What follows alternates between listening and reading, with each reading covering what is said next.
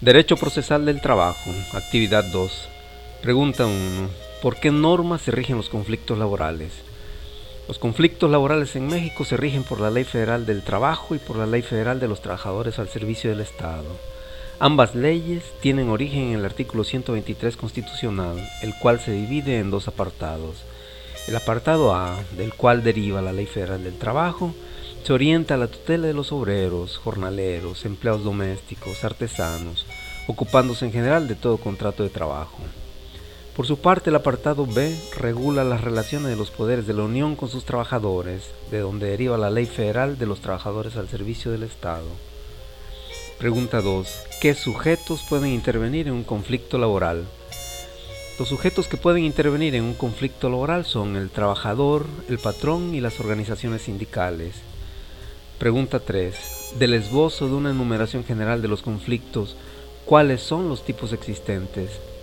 A. Conflictos entre trabajadores y patrones. B. Conflictos entre trabajadores. C. Conflictos entre patrones. D. Conflictos intersindicales. E. Conflictos entre un sindicato obrero y sus agremiados. Pregunta 4. Dé un ejemplo de conflicto entre trabajadores y patrones que no esté incluido en la presentación. El presente ejemplo se refiere a un conflicto obrero-patronal derivado de la aplicación por parte de la empresa de acciones violatorias de la ley del trabajo.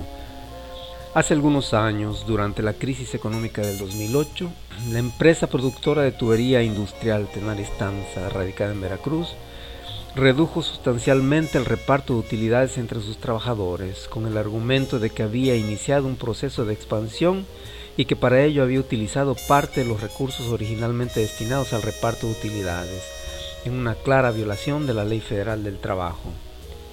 Esto dio origen a un conflicto obrero-patronal que concluyó después de algunos meses con un acuerdo entre la empresa y la representación sindical. Pregunta 5. Dé un ejemplo de conflictos intersindicales que no esté incluido en la presentación.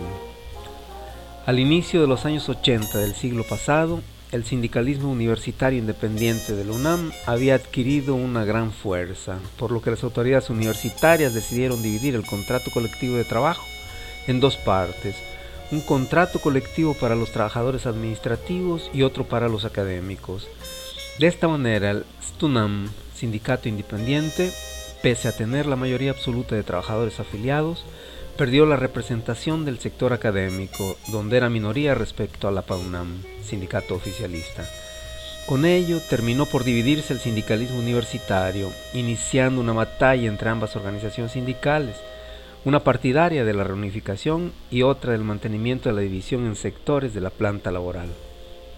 Pregunta 6. Dé un ejemplo de conflictos entre sindicato y agremiados que no está incluido en la presentación. Un ejemplo de este tipo lo representa la impugnación de un proceso de elección sindical por parte de los trabajadores, si quien debiera organizarlo, el sindicato, no sigue las disposiciones estatutarias que regulan esta clase de procedimientos. Por ejemplo, si la convocatoria para el registro de los candidatos no se hace pública con la debida antelación. Pregunta 7. Dé un ejemplo de conflicto entre trabajadores que no esté incluido en la presentación. En general, este tipo de conflicto se da en el marco de las relaciones habituales de trabajo.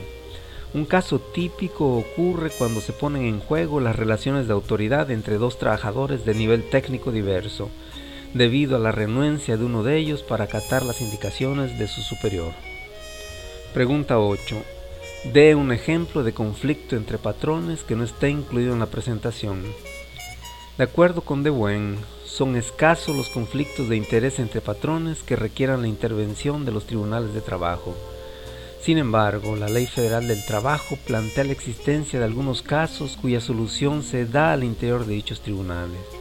Así, cuando se trata de una sustitución patronal, si el patrón sustituido no se hace solidariamente responsable con el nuevo patrón por las obligaciones derivadas de las relaciones de trabajo y de la ley, nacidas antes de la fecha de la sustitución y hasta por el término de seis meses, se dan entonces las condiciones para que se presente un conflicto interpatronal.